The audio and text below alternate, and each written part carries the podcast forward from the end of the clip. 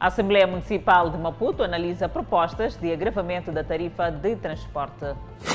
Supostos criminosos baleados pela polícia na Mafalala já receberam alta. Município de Maputo dá ultimato para regularização de campas e jazigos. Serviço Nacional de Investigação Criminal em Nampula esclarece caso de tráfico de drogas envolvendo cidadãos estrangeiros.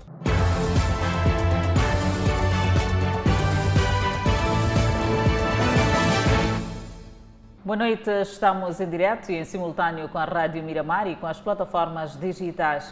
A proposta de novas tarifas de transporte foi hoje apresentada e discutida na Assembleia Municipal da cidade de Maputo. Sugere-se o aumento de 2 e 3 meticais no preço do transporte. A passos largos, os trâmites legais para a entrada em vigor das novas tarifas de transporte na cidade de Maputo proposta de aumento apresentada e discutida na Assembleia Municipal. Não há recuo no agravamento de 10 para 12 e de 12 para 15 meticais. Para distância inferior ou igual a 10 km, a tarifa de até 12 meticais. Distância superior a 10 km, inferior a 20 km, a tarifa de até 15 meticais. E para distância superior a 20 km, esta tarifa de até 15 meticais será adicionada a 1,5 meticais por quilômetro. Significa isto que quem procurar serviços de transporte de Zimpeto para Baixa irá pagar 15 meticais, de Chiquelene para Baixa 12 meticais. O transporte já vinha com custos operacionais sufocantes, sendo que a subida do preço de combustíveis só veio a agravar a situação. Até porque entre os custos operacionais do transporte, o combustível está no quadro dos 50% a 60%. O sistema de transporte público está intrinsecamente ligado ao dólar, uma, uma vez que não produzimos pneus, baterias, eh, peças subsalentes e também o próprio combustível. Transportadores dizem que esse agravamento não muda muito da sua situação de sufoco. É pouco, não há tanto, não há dinheiro, mano. Porque assim, está a ver, vão acrescentar dois meticais. O boss vai acrescentar mil meticais. Não há vantagem, não há nada. Já o munícipe vê sufoco, pouca capacidade e mais contas a pagar. É difícil porque nós que temos crianças que às vezes sobem chapa, vão à escola, vamos à igreja, pegamos chapa. Há, entre os utentes de transporte, quem reconhece não haver outra saída senão o agravamento. Sim, o combustível também subiu. Este também tem vantagem mesmo de fazer um, um pouco subida de preço. A proposta apresentada na Assembleia Municipal prevê tarifas especiais para estudantes e outros grupos sociais. Residentes do bairro Gundane, na localidade de Molotane, pedem acesso aos serviços básicos. Ou seja, pedem energia elétrica, água potável, posto policial, centro de saúde e escolas. Reunidos em prol de um ganho comum, serviços básicos. À primeira vista parece uma zona abandonada, estradas difíceis de identificar, mas é um bairro com pouco mais de 6 mil habitantes. Os residentes do bairro Gundane, na localidade de Molotana, dizem sentir-se numa ilha. Estamos a pedir energia, estamos a pedir mercados, estamos a pedir chapa que sai daqui para Zimpeto, estamos a pedir água. Então não temos nada nesse bairro. Verônica viu sua filha nascer na rua devido à falta de uma unidade sanitária próxima. Ela diz que ficou pelo menos duas horas a caminhar para aceder à paragem. Eu saí daqui, comecei de manhã às quatro, depois me preparei, saí daqui, caminhei até lá na estrada, era num domingo, não tinha chapa, eu até dei parto lá no fim do mundo. Quem também percorre quilômetros, faz ligações de quatro transportes semicoletivos para chegar ao trabalho é Josias. Enquanto, enquanto se eu tivesse energia aqui em casa, aqui no bairro, eu ia fazer esses meus trabalhos aqui na minha casa, aqui no meu bairro, ajudar a população. Por outro lado, a falta destes serviços básicos propicia situações de criminalidade. Há crime organizado aqui, é, roubam-nos de dia, de noite, Quer dizer, eles já fazem, desfazem por falta de, de, de, de policiamento no bairro. Para além da falta destes serviços básicos, água potável é outra grande preocupação para estes residentes. Bebemos água turva, temos um poço aqui perto que a população, os, os mais necessitados nesse caso, costumam passar noites ali, marcam bichas para beberem, para beberem daquela água. E a nossa equipe seguiu para o poço onde os residentes obtêm a água. A falta de água potável aqui no bairro Gumbane, na localidade de Molotana, faz com que os residentes deste bairro tenham que submeter-se a situações iguais a estas, ou seja, cartarem água turva para o consumo. Tudo isto porque neste bairro não tem água potável para os mesmos e eles gritam por socorro. Aqui tem que madrugar para ter essa própria água turva. E como estão a ver, a gente usa essa água para beber. E para ela ficar um bocadinho limpa, a gente tem usado o método de meter o cimento ali. E sabemos que em si o cimento queima, né? O secretário do bairro Gundane afirma que o processo de eletrificação já está na eletricidade de Moçambique. Uh, a equipe da EDM já vieram fazer o trabalho, uh, o levantamento conforme o. Nós estamos à espera do projeto por energia para todos. Por sua vez, entramos em contato com a empresa Eletricidade de Moçambique, que confirma o fato de terem um projeto de eletrificação e em breve o bairro Gundana será beneficiado. Os dois supostos malfeitores baleados pela polícia no bairro da Mafalala já tiveram alta hospitalar. Os bandidos operavam ao longo da Avenida Joaquim Chissano, na cidade de Maputo. Não são poucas as vezes que se ouvem relatos de assaltos constantes ao longo da Avenida João Quixissano, na cidade de Maputo. A última incursão não foi de sorte para os três supostos criminosos que assaltaram um estabelecimento que se dedica à venda de acessórios de viaturas. Os malfeitores terão chegado a este local, passeado a sua classe e introduziram-se no interior do estaleiro por via deste lugar. E depois disso, seguiram para dentro do estaleiro e começaram a passear a sua classe, tendo roubado algumas peças avaliadas em mais de 500 mil meticais. Mas quando saíram, não foi o dia de sorte para os malfeitores, porque a polícia começou a seguir e alguns foram baleados. O Hospital Central de Maputo confirma a entrada de três indivíduos baleados no bairro da Mafalala. Os pacientes que deram entrada aqui na nossa unidade sanitária um estava gravemente ferido, com múltiplas fraturas, com múltiplas lesões e acabou entrando em choque durante a tentativa de reanimá-lo, de recuperá-lo, mas infelizmente culminou em óbito. A maior unidade hospitalar do país assegura ainda que outros dois já foram observados e tiveram alta hospitalar. O outro estava num estado moderado, apenas com lesões transfixivas e uma fratura no membro inferior direito, que foi observado pelos ortopedistas.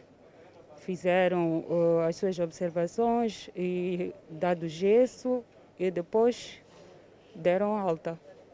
Os supostos criminosos ignoraram todas as medidas de segurança, ou seja, usam técnicas mais sofisticadas do crime para se introduzirem nos estabelecimentos comerciais. Este vídeo da câmara de vigilância mostra a incursão dos supostos ladrões num dos estabelecimentos de venda de peças de viaturas na capital do país, Maputo. Isto geralmente tem acontecido mais de três vezes. Eles vêm, só que a última vez acabamos achando melhor irmos uh, apresentar o caso à esquadra. A Avenida João Quixissano transformou-se num posto fixo para estes bandidos. A Avenida João Quixissano, na cidade de Maputo, tem sido espaço preferencial desses malfeitores. Um outro estaleiro de venda de peças de viaturas que foi vítima desses malfeitores é este que também encontra-se ao longo desta rodovia. Não posso dizer exatamente o que eles levaram porque as minhas câmeras de segurança variaram na semana passada. Sofremos assalto com frequência. Quando faço uma avaliação rápida, penso que da última vez levaram peças equivalentes a 150 mil meticais.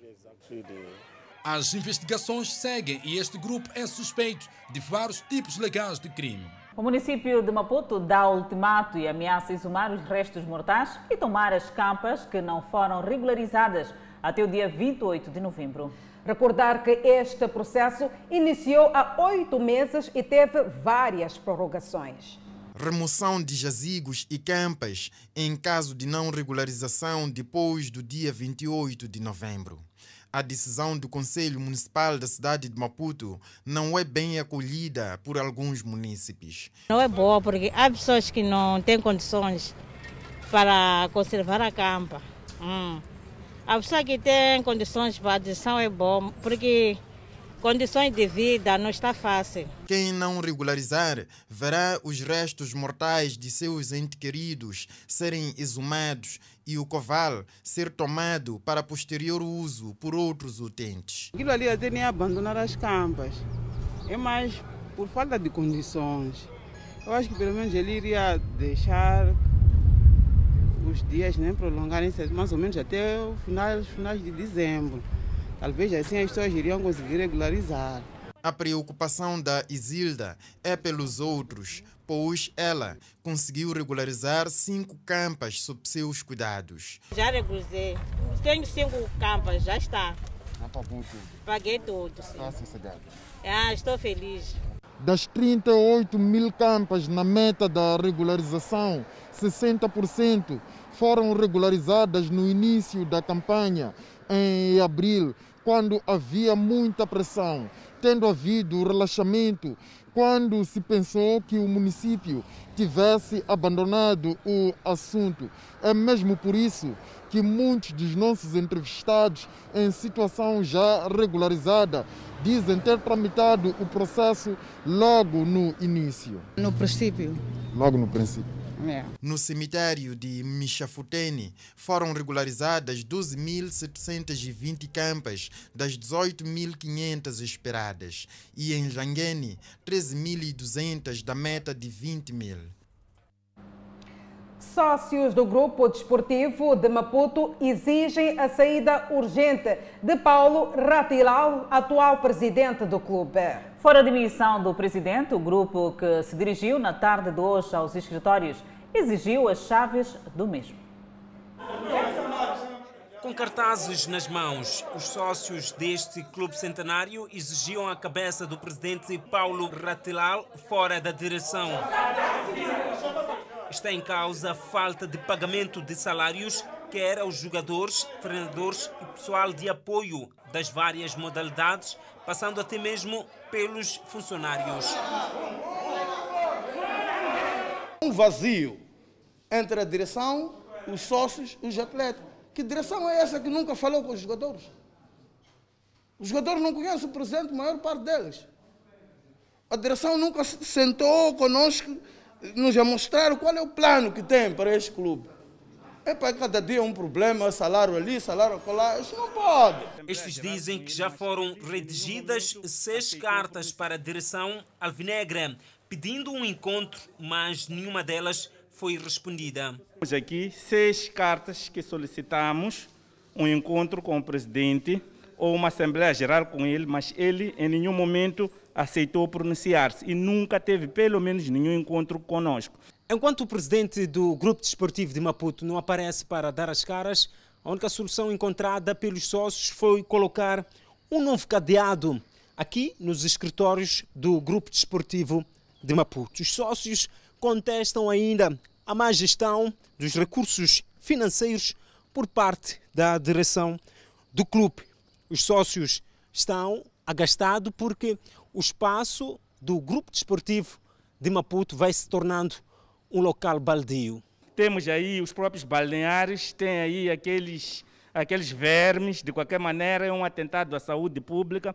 Temos aqui muita mata por aqui, onde mesmo as serpentes podem ficar. Mesmo com este cenário, os sócios do Clube Centenário e que formou vários jogadores almejam dias melhores. Nós temos esperança. Como é sabido, o desportivo é uma faculdade de jogadores.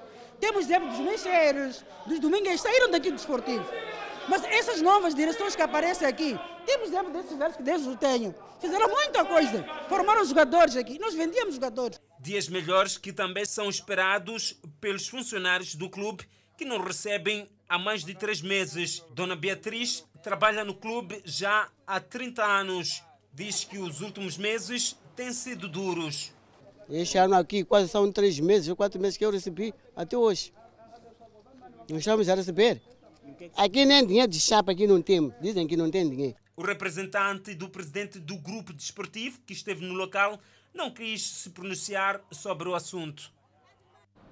E o primeiro-ministro Carlos Agostinho do Rosário apelou esta quarta-feira em Maputo aos contabilistas africanos a tirarem proveito das tecnologias de informação e comunicação para melhoria e transparência da área.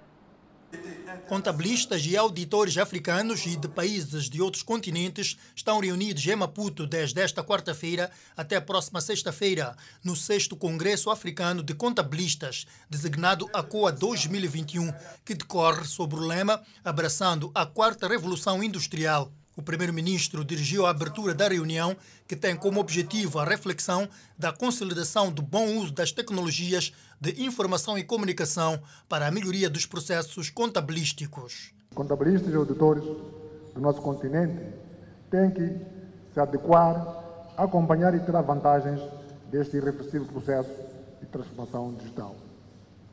Minhas senhoras, meus senhores, o nosso país, Moçambique, assume as tecnologias de informação e comunicação como uma alavanca para o seu desenvolvimento econômico e social.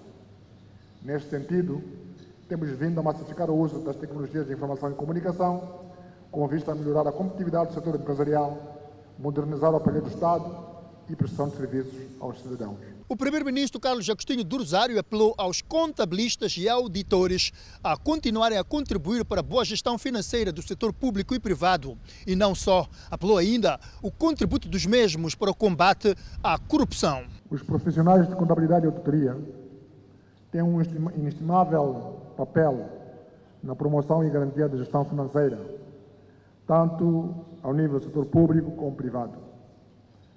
Para além do seu contributo na gestão financeira do setor público e privado, os profissionais de contabilidade e auditoria apoiam os nossos governos na fiscalização do erário público, apuramento da coleta de receitas que alimentam o tesouro público e na melhoria do ambiente de negócio, assim como na prevenção e combate à corrupção.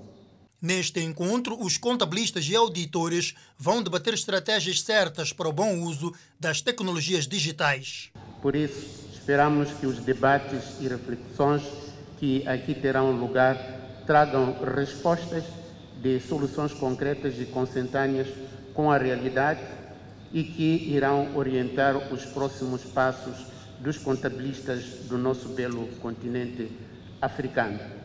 Esta é a primeira vez que o país acolhe uma conferência desta envergadura e acontece um ano depois da Ordem dos Contabilistas e Auditores de Moçambique ter sido admitido como membro associado da Federação Internacional de Contabilistas. Este sexto Congresso Africano de Contabilistas decorre no formato híbrido, contando com cerca de 1.500 participantes. E no contexto econômico, o ministro dos Recursos Minerais e Energia revelou hoje que o governo vai se reunir com a Total ainda este ano para decidir os termos da retoma do projeto de exploração de gás da Área 1. De regresso a Maputo após visita de Estado ao vizinho Malau, o presidente da República, Felipe Nunes, recebeu em audiência esta quarta-feira, no seu gabinete de trabalho, os dirigentes máximos de duas petrolíferas com participações nos três grandes projetos de exploração de gás natural liquefeito nas áreas 1 e 4 da bacia de Rovuma, em Cabo Delgado. À saída dos encontros, o ministro dos Recursos Minerais e Energia deu o ponto de situação do projeto de afuns da Área 1, liderado pela francesa Total, cujas operações estão suspensas. Já ações em curso entre o governo e os parceiros da, da, da da, da área 1 e por isso esta, esta, estes encontros uh, regulares, tivemos há pouco tempo encontros com Total, uh, tivemos encontros com a Eni, hoje tivemos com a Galp e também com, com a Mitsui. E as, as perspectivas é de que até o final do ano vamos definir as condições para sentarmos e decidir sobre a retoma do projeto. Uh, mas a questão de base é que estão satisfeitos com os progressos, mas queremos todos uma situação de segurança sustentável. Em relação ao projeto da Área 4, que tem como líder do consórcio a petrolífera norte-americana ExxonMobil, que constantemente tem vindo a adiar a decisão final de investimento, Max Tonella indicou que o projeto está a ser redesenhado. Tivemos a oportunidade de ter uma discussão há pouco tempo com a Exxon, que enviou para cá o vice-presidente, e nessa altura informamos que há outras matérias que estão a ocorrer uh, com vista a redesenhar o projeto, para responder às questões ambientais e também a resolver questões de âmbito financeiro e comercial. Se reinam incertezas com os projetos da Total e ExxonMobil, com um investimento conjunto de cerca de 50 bilhões de dólares, o certo é que já no primeiro semestre do próximo ano arranca a produção do primeiro gás natural liquefeito, liderado pela N em offshore, na plataforma flutuante montada na Coreia do Sul. Ainda na província de Cabo Delgado, o distrito de Palma já se prepara para acolher as aulas no próximo ano letivo. A verdade, Adelaide, a garantia foi dada pelo diretor provincial da Educação, que aponta para a melhoria da situação da segurança e o retorno gradual da população. Depois do ataque de 24 de março, muitos residentes de Palma tiveram de abandonar o distrito em busca de segurança noutros pontos. Infraestruturas e habitação das populações ficaram destruídas e os serviços públicos totalmente paralisados. Com a melhoria da situação de segurança, o setor da educação já prevê reinício de aulas em 2022 naquele ponto de Cabo Delgado. Estamos a matricular, já temos mais de 300 alunos matriculados no distrito de Palma, na sede do distrito de Palma fora de outras classes. Estou a falar aqui da primeira classe, que já temos pouco mais de 300 alunos matriculados. Então, tudo indica que no dia 31 de janeiro, na abertura do ano letivo, eh, as aulas, tudo faremos para eh, que as aulas eh, retomem em Palma. A Direção Provincial da Educação equaciona a possibilidade de alocação de tendas para suprir a carência de instalações escolares que foram vandalizadas por terroristas. Entretanto, ainda há reservas em relação a alguns distritos, como é o caso de Mocimba da Praia. Alguns distritos esperamos ainda de, um, de, um, de, uma autorização superior, que é o caso de Mocimba da Praia, que infelizmente eh, eh, ainda não fizemos um levantamento exaustivo dos danos, não, não sabemos porque não, não, ainda não tivemos acesso, mas logo que eh, o distrito okay, for aberto, estamos realmente preparados para as aulas reiniciarem. Estas informações foram partilhadas esta quarta-feira por ocasião da entrega de 2 mil batas aos professores que se encontram na condição de deslocados. Uma cerimônia dirigida pelo governador da província, Valis Tawabu.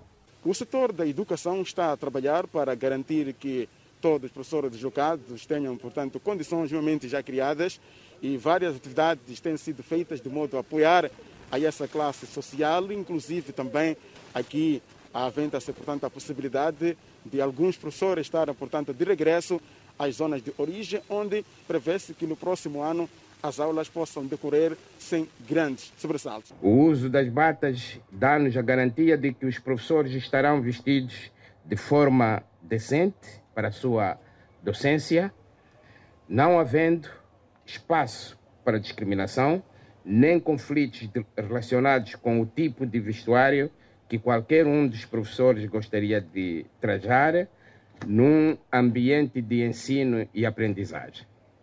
A bata é, portanto, um fator de aproximação entre professores e alunos.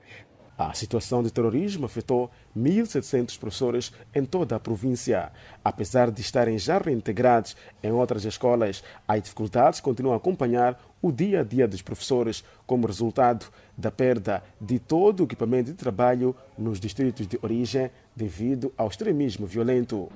Morosidade nas ligações de corrente elétrica preocupa moradores do bairro Moelé, em Inhambane. Secretário-Geral do Movimento Democrático de Moçambique saúda a decisão de extradição de Manuel Changa para os Estados Unidos da América. É uma nota informativa para conferir logo a seguir o intervalo. Até já.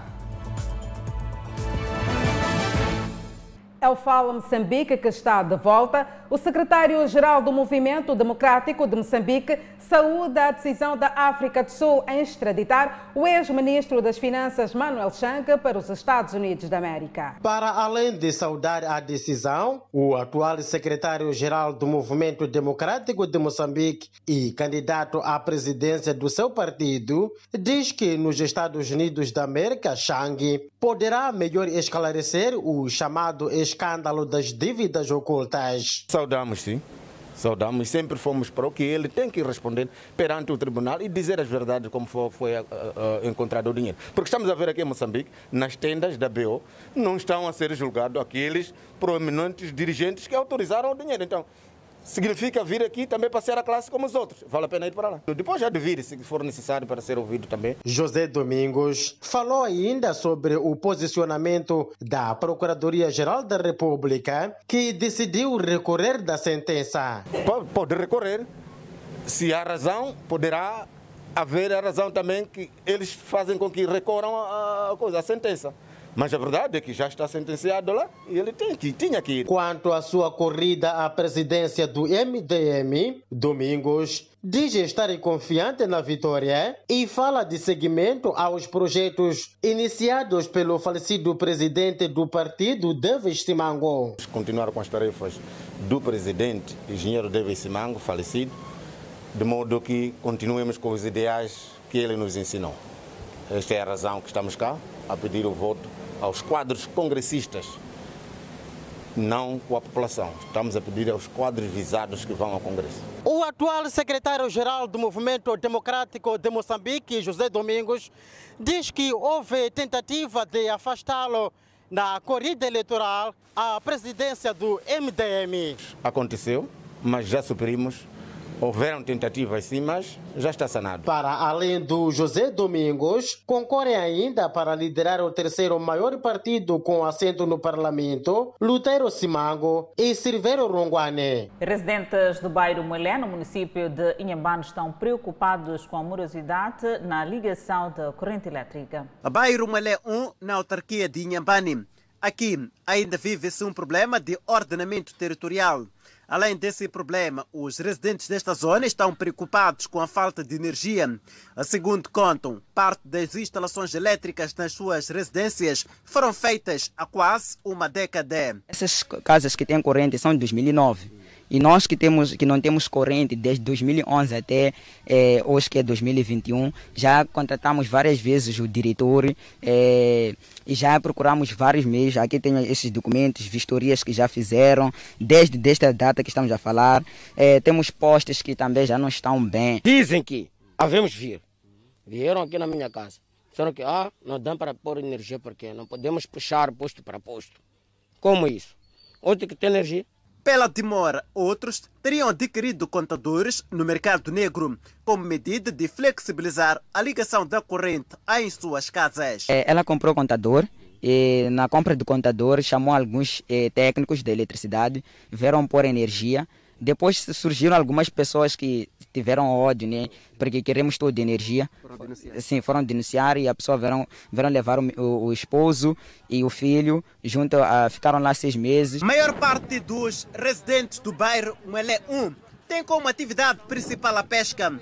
E sem energia, contam que há muitas dificuldades para a conserva do pescado. Somos um sítio guardar onde ter energia enquanto eu não posso comprar congelador ver aonde para ligar com o quê? Hum? Não tenho televisor. Levo o peixe, vou deixar numa casa de uma senhora. Desliga o congelador. Vou levar peixe, apodreceu. Se eu ter, ter energia, vou comprar congelador. Leva peixe, vai deixar em casa de uma pessoa. Desliga o, o congelador, padre. Nossos filhos também querem assistir. Andam em outras casas. Uma fonte da eletricidade de Moçambique em Nhambane fez saber que a ligação da corrente elétrica nesta zona depende da colocação de um posto de transformação para o reforço da qualidade de energia no bairro. Vamos falar de saúde. O Hospital Central de Climane está a levar a cabo uma campanha de correção de fístulas obstétricas, na qual prevê-se abranger mais de 75 mulheres. São raparigas que, na sua maioria, ficaram nesta condição falta de controle para urinar e outras anomalias causadas pela gravidez precoce e, consequentemente, complicação durante o parto. Eu estou a fazer três semanas. Três semanas? Hum. Aqui? Hum. E lá na Maganja ficava assim há quantos anos? A Maganja? Hum. Pode vir a sete anos. Hum? Seis anos. Dois anos? Sim. Hum, aconteceu depois do quê? Depois de sair da maternidade? Como é que foi? Sim. Sim.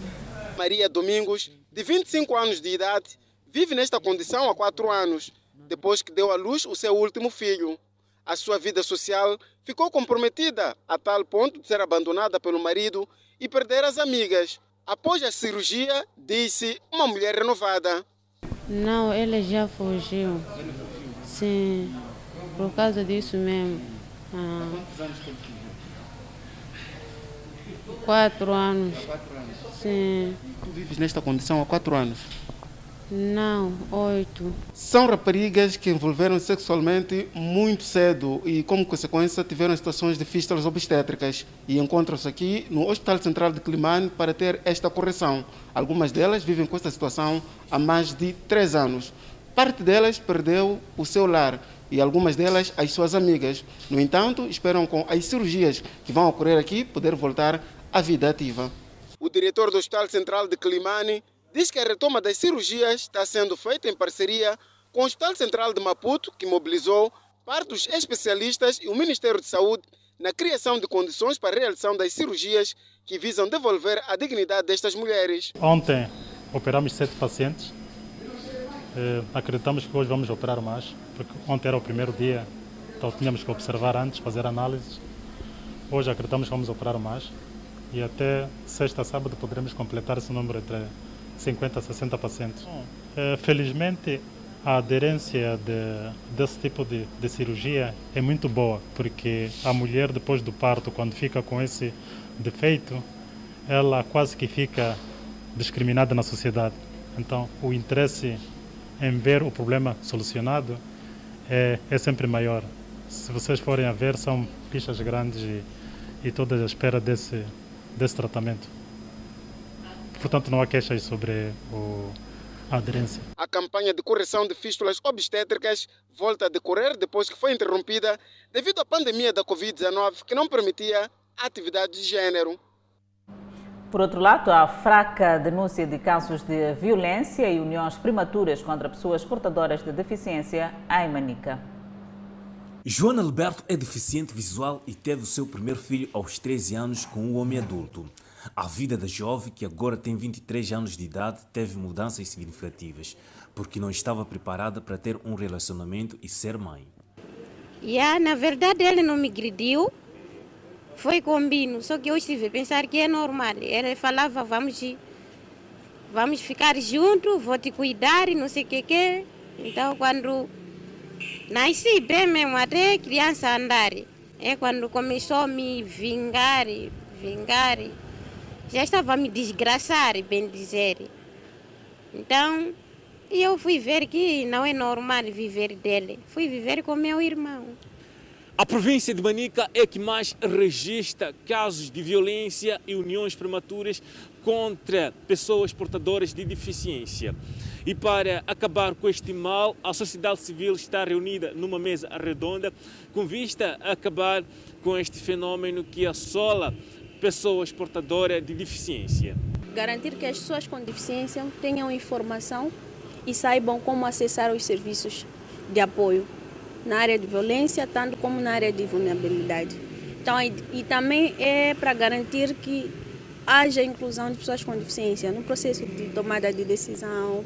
Ah, as pessoas com deficiência precisam também ter controle da, da sua própria vida e que a, as famílias também percebam que o fato de ter deficiência não significa que a pessoa está limitada. Para contribuir na erradicação da violência e uniões prematuras, a sociedade civil entende que o acesso à informação nas zonas rurais deve ser intensificado. Um grupo específico de adolescentes com deficiência para que eles possam a, seguir casos e começar a, começarmos então a coletar os números para termos os números de a adolescentes jovens com deficiência que estão expostos a situações de violência baseada no gênero e uniões prematuras. Depois deste encontro, espera-se a mudança de comportamento na sociedade e que as pessoas portadoras de deficiência encontrem mecanismos para a denúncia de casos que afetam os jovens. Vendedores em Sussundenga animados com requalificação dos mercados. Moradores e animais em Mopeia serão testados no âmbito da prevenção da malária. São notas informativas para conferir logo a seguir o intervalo. Até já. O Fala Moçambique está de volta. A idilidade de Sussundenga está a construir mercados no âmbito do reforço das medidas de prevenção contra a pandemia da Covid-19. Mercado Josina Machel é um dos abrangidos no processo de reestruturação e organização no âmbito dos esforços das medidas de prevenção contra o novo coronavírus. À semelhança dos outros, foi necessário a intervenção da idilidade. Aquilo que os municípios tiram um pouco uh, das atividades econômicas que eh, exerce e o município consegue juntar e conseguiu ter esta infraestrutura que tanto os municípios precisavam, porque antes vendiam os seus produtos fora, expostos ao sol, chuva. Então, e tem uma capacidade de 50 bancas. É um trabalho que há muito vem sendo levado a cabo pela idilidade em cada mercado da Vila Municipal de Sussundengue. Por motivo de vender ao ar livre, que levava os clientes a abandonar o produto. Mas agora, com a construção do novo mercado Georgina Machel, agora os riscos que antes enfrequentávamos tendem-se a diminuir. É responsabilidade de cada vendedor contribuir para a construção do mercado Josina Machel. É uma nova etapa para os vendedores do mercado Josina Machel que passavam eh, por dificuldades porque desenvolviam atividade expostos ao sol. Neste momento são 50 bancas para albergar os vendedores e dizem estarem satisfeitos.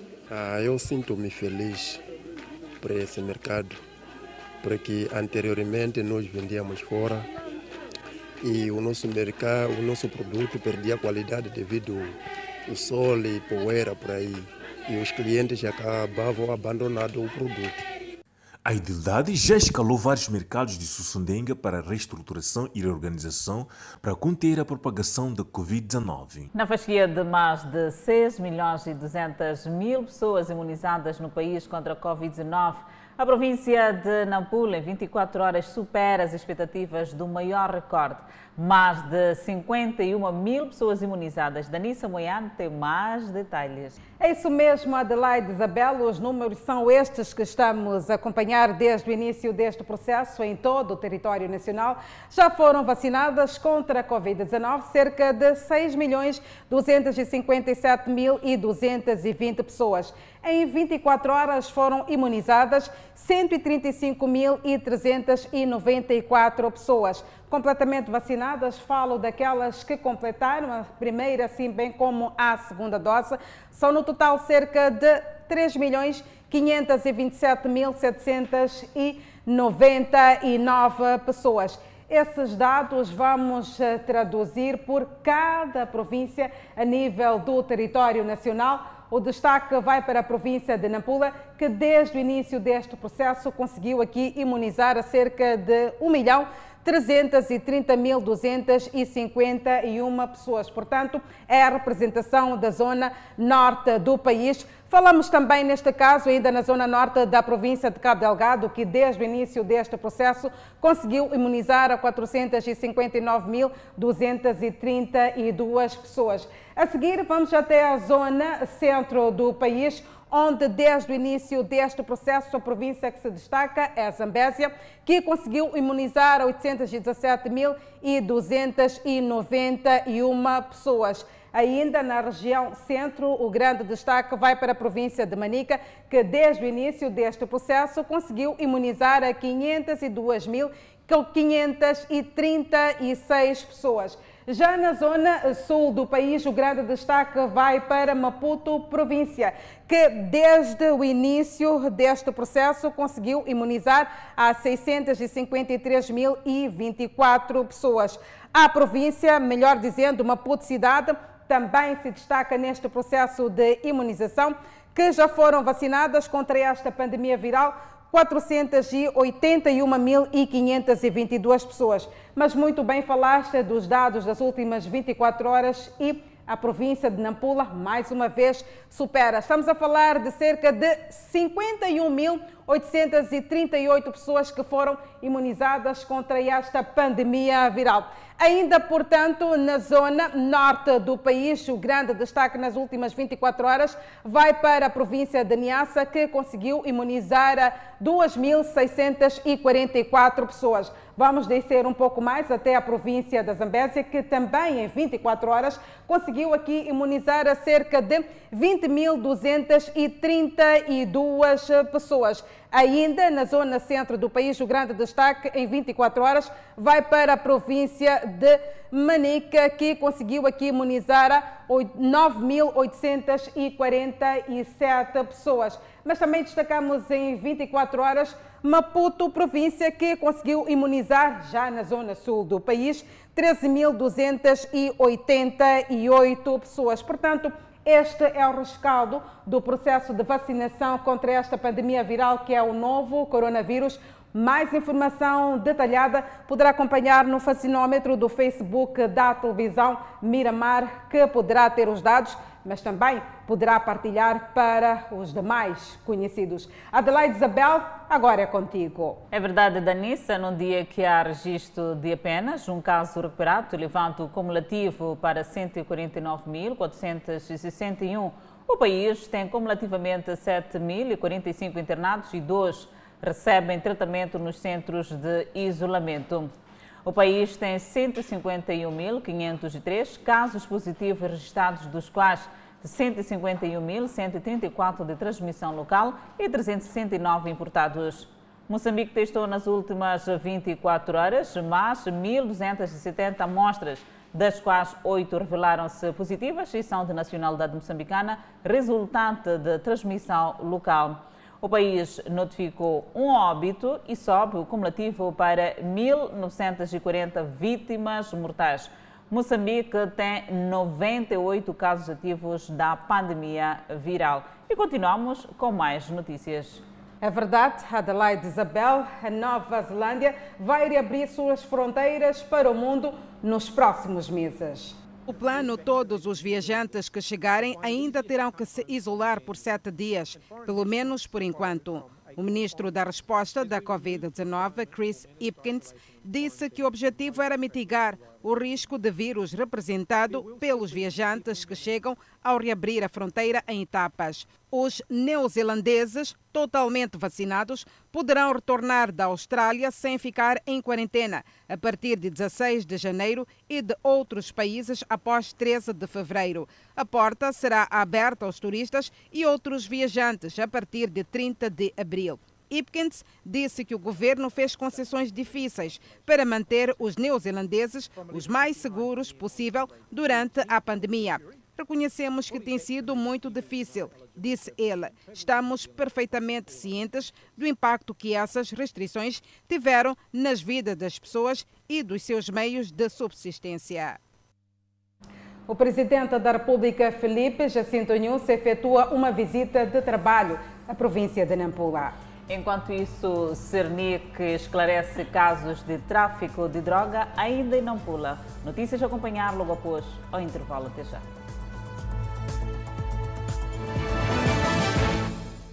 De volta ao Fala Moçambique, quatro indivíduos, dos quais uma mulher, estão detidos na cidade de Nampula, indiciados de tráfico de grandes quantidades de droga. É o esclarecimento de um caso de tráfico de drogas registrado em junho passado, por sinal o primeiro a ser esclarecido neste ano, dos vários que foram registrados pelo Serviço Nacional de Investigação Criminal na província de Nampula. A porta-voz do Cernic esclarece como foi possível deter estes indivíduos.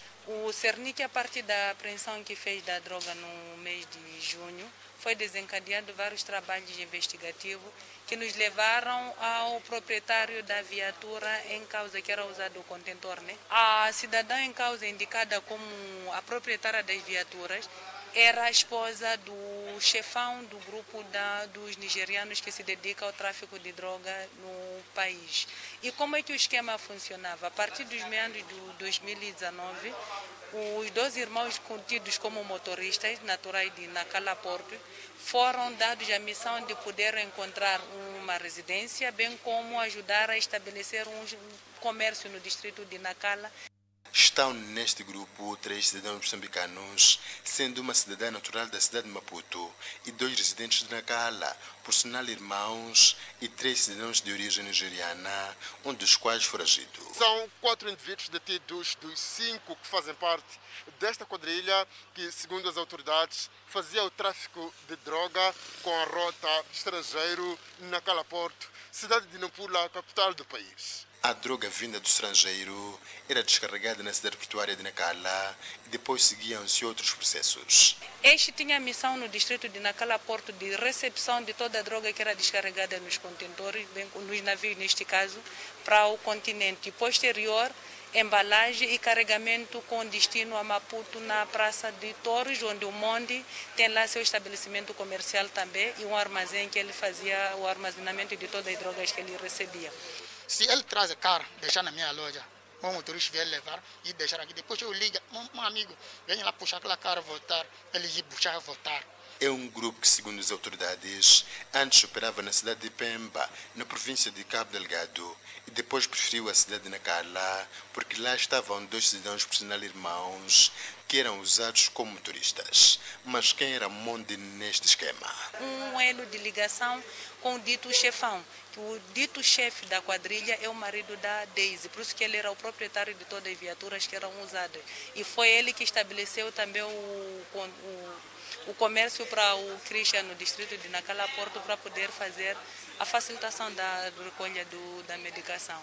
Confrontados com a nossa equipa de reportagem, os indiciados negaram tudo, com exceção de dois irmãos que só tinham a missão de fazerem o carregamento das mercadorias via terrestre. Um dos indiciados confessou ser a segunda vez que recolhe celas por consumo e venda de drogas.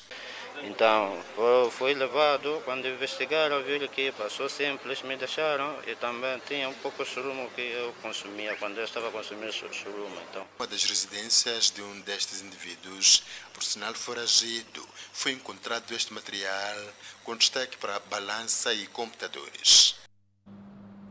Ainda nesta edição do Fala Moçambique, iremos acompanhar o insólito da província de Gaza, onde um idoso foi violado sexualmente. É nesta edição do Fala Moçambique. Por ora, o presidente da República, Felipe Jacinto Nussi, efetua de 25 a 26 de novembro de 2021 uma visita de trabalho à província de Nampula. A sua chegada, o chefe de Estado vai dirigir na cidade de Nampula a cerimónia de inauguração da filial do Banco de Moçambique naquela cidade, no âmbito da expansão dos serviços financeiros, tendo em vista uma sociedade financeiramente mais inclusiva. No mesmo dia, o estadista moçambicano irá proceder à inauguração do Centro Cultural da Universidade Rovuma. Vai dirigir ainda as cerimônias de outorga de títulos de doutor honoris causa aos nacionais Renata Sadimba e Justino Cardoso, assim como participar na cerimônia de graduação de 25 mestres daquela instituição de ensino superior. Por hora, espreitamos o setor da saúde, onde a Fundação Manhissa, através do projeto Boêmia, prevê levar a cabo no distrito de Mopeia uma campanha massiva de administração de um medicamento para prevenção da malária. Para que as atividades tenham aceitação ao nível das comunidades, os bairros foram selecionados aleatoriamente na presença das autoridades comunitárias. Eles passam nas comunidades, uh, alguns são mobilizadores, começam a mobilizar as comunidades que não podem recear através dessas equipe que está a vir. É uma equipe que sempre ajuda na área de saúde, combate contra a malária. Eu, como líder da Josina Machel, secretário do bairro, vou mobilizar a minha comunidade do bairro Josina Machel para estar fora zero malária, que é muito importante na, na minha comunidade. Santos Vitor, líder do primeiro escalão do posto campo no distrito de Mopeia, avança que a comunidade abrangida não tem acesso ao centro de saúde, tanto que a eficiência desta medicação pode mudar a vida da população que tem sido vítima de malária. O Mugurumba está composto com 12.454 habitantes. Então, malária tem sido uma preocupação lá para a comunidade? Muito grande, parece muito grande. Tem centro de saúde lá? Não, não tenho, não tenho centro Como de saúde. É que faz então quando tem caso de malária? É para corrermos só a 35 quilômetros para Sangalasa. O diretor-geral da Fundação Manhissa avança que no âmbito dos seus estudos são feitos no combate à malária, será usada esta substância para testar nas pessoas e animais, de modo a ferir se a mesma poderá ajudar a reduzir a malária nas comunidades piloto a serem abrangidas. Outros mosquitos passaram a picar animais domésticos, como por exemplo os porcos, os bois, como fonte alternativa de sangue. Quando não conseguem apanhar as pessoas, porque as pessoas estão protegidas pelas redes ou porque estão dentro de uma casa pulverizada, esses mosquitos, para continuarem vivos, procuram picar pessoas fora das casas ou procuram picar animais. E sabemos que esses mosquitos depois sobrevivem o suficiente para até picarem uma pessoa e transmitirem a malária. São pouco mais de 208 bairros do distrito de Mopeia compostos pelos postos administrativos e localidades que vão se beneficiar da administração de ivermectina, um medicamento que obviamente é, será administrado em pessoas e animais com vista a ver a eficácia deste medicamento para aquilo que é o combate à malária. Tendo em conta que Mopé é um dos distritos da província de Zambesa que tem estado a registrar vários casos de malária e também Mopé há muitas atividades que estão a ser levadas a cabo com vista a combater esta doença, uma das quais está a ser a situação de pulverização intradomiciliária que está a ocorrer aqui neste distrito. Para além de prevenção da malária, a Fundação Manhissa está também a trabalhar em pesquisas sobre causas de morte em menores de idade e nados mortos. De volta ao sul do país, idoso de 79 anos de idade que teria sido violado por duas mulheres na província de Gaza ainda está com traumas depois da ocorrência. A população repudia o caso insólito e pede a intervenção da Polícia da República de Moçambique. Duas mulheres que são hoje motivo de vergonha na província de Gaza foram conduzidas à cadeia suspeitas de violarem sexualmente um idoso de 79 anos. Nossa reportagem parte de Maputo para Gaza. Na casa do idoso nós fomos e o apalpamos, mas não o violamos. A prisão destas mulheres é motivo de sossego deste ancião que, do nada, viu os braços das mulheres no corpo dele.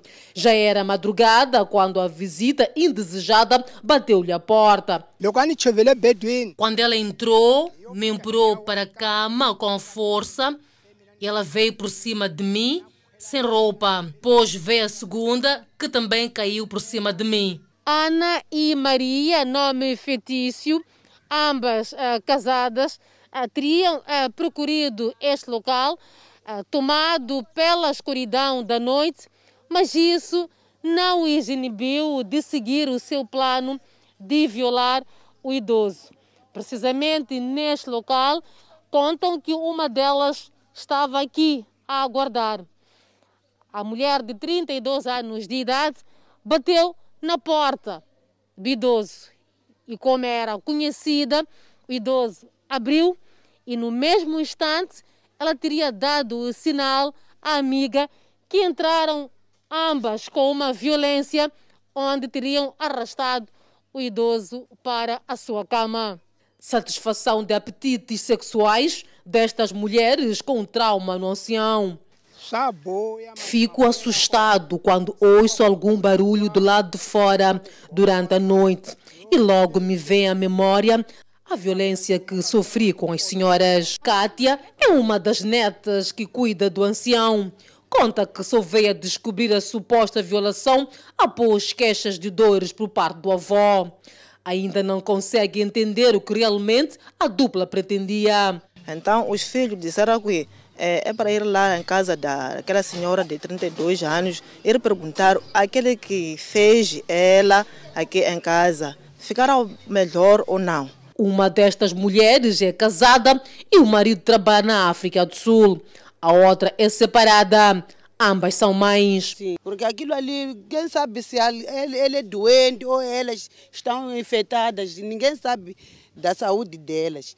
Então, quando se envolver com uma pessoa que nem, não é da idade deles, não é normal. O fato é recordado com vergonha estampada no rosto pelas mulheres do bairro que sossegam com a prisão da dupla.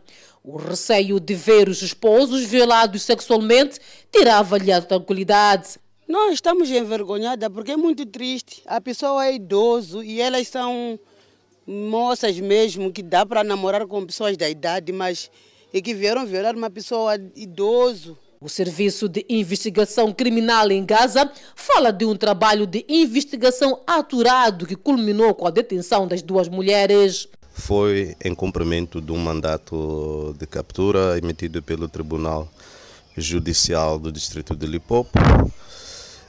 As mesmas são indiciadas no crime de tentativa de violação a um ancião de 79 anos. A polícia em Gaza apela à comunidade a pautar uma conduta condigna. Preocupa-nos como autoridade, mas também como sociedade.